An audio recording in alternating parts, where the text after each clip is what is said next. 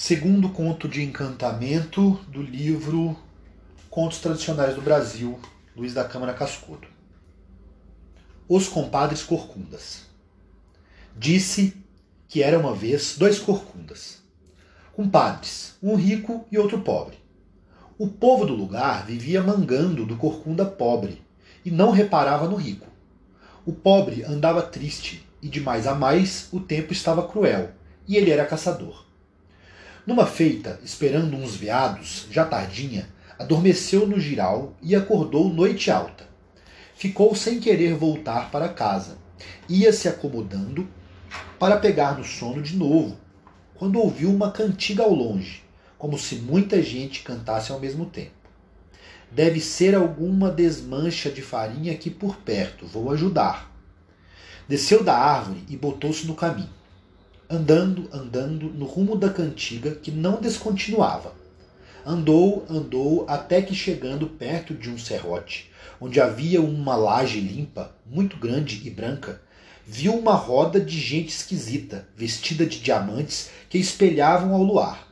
Velhos rapazes e meninos, todos cantavam e dançavam de mãos dadas, o mesmo verso, sem mudar Segunda, terça-feira, vai e vem. Segunda, terça-feira, vai e vem. Caça... O caçador ficou tremendo de medo. As pernas nem deixavam ele andar. Escondeu-se numa moita de mofundos e assistiu sem querer aquela cantoria que era sempre a mesma, horas e horas. Com o tempo foi se animando, ficando mais calmo e sendo metido a improvisador e batedor de viola. Cantou, na toada que o povo esquisito estava rodando. Segunda, terça-feira, vai e vem, e quarta e quinta-feira, meu bem. Boca para que disseste.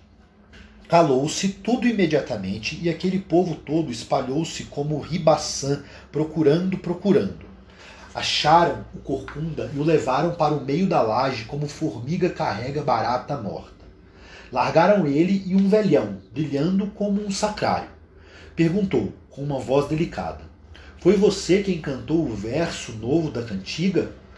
O caçador cobrou coragem e respondeu: Fui eu, sim, senhor. O velhão disse: Quer vender o verso? Quero sim, senhor. Não vendo, mas dou o verso de presente, porque gostei do baile animado. O velho achou graça. E todo aquele povo esquisito riu também. Pois bem, disse o velhão, uma mão lava a outra.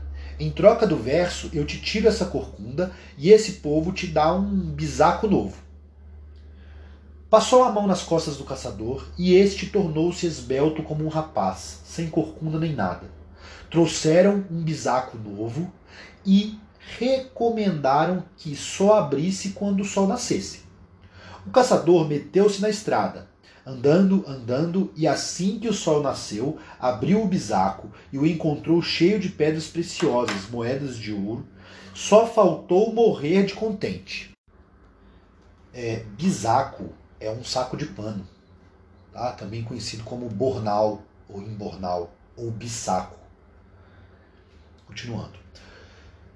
No outro dia, Comprou uma casa com todos os preparos, mobílias, vestiu roupa bonita e foi para a missa, porque era domingo. Lá na igreja encontrou o compadre rico, também corcunda. Este quase cai de costas, assombrado com a mudança. Perguntou muito e mais espantado ficou, reparando no traje do compadre. E ao saber que ele tinha casa e cavalo gordo e se considerava rico. O pobre contou tudo. E, como a medida do ter nunca se enche, o rico resolveu arranjar ainda mais dinheiro e livrar-se da corcunda nas costas.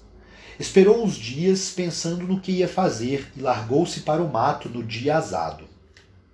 Tanto fez que ouviu a cantiga e botou-se na direção da toada. Achou o povo esquisito dançando de roda e cantando. Segunda, terça-feira vai e vem, quarta e quinta-feira, meu bem.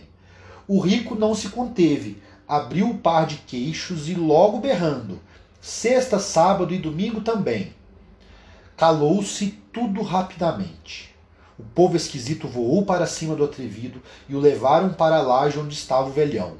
Esse gritou furioso: Quem lhe mandou meter-se onde não é chamado? Seu corcunda besta! Você não sabe que a gente encantada não quer saber de sexta-feira? dia em que morreu o filho do alto, sábado, dia em que morreu o filho do pecado, e domingo, dia em que ressuscitou quem nunca morre, não sabia? Pois fique sabendo. E para que não se esqueça da lição, leve a corcunda que deixaram aqui e suma-se da minha vista, se não acabo com seu couro. E quando falava, os outros iam dando empurrão, tapona e beliscão no rico. O velho passou a mão no peito do corcunda e deixou ali a outra, aquela de que o compadre pobre se livrara. Depois deram uma carreira no homem, deixando-o longe, e todo arranhado, machucado, roxo de bofetadas e pontapés. E assim viveu o resto da vida rico, mas com duas corcundas, uma adiante e outra atrás, para não ser ambicioso. João Monteiro é que contou este conto em Natal, no Rio Grande do Norte, sem data específica. Esse conto ele aparece em muitos lugares da Europa é, e vem para o Brasil.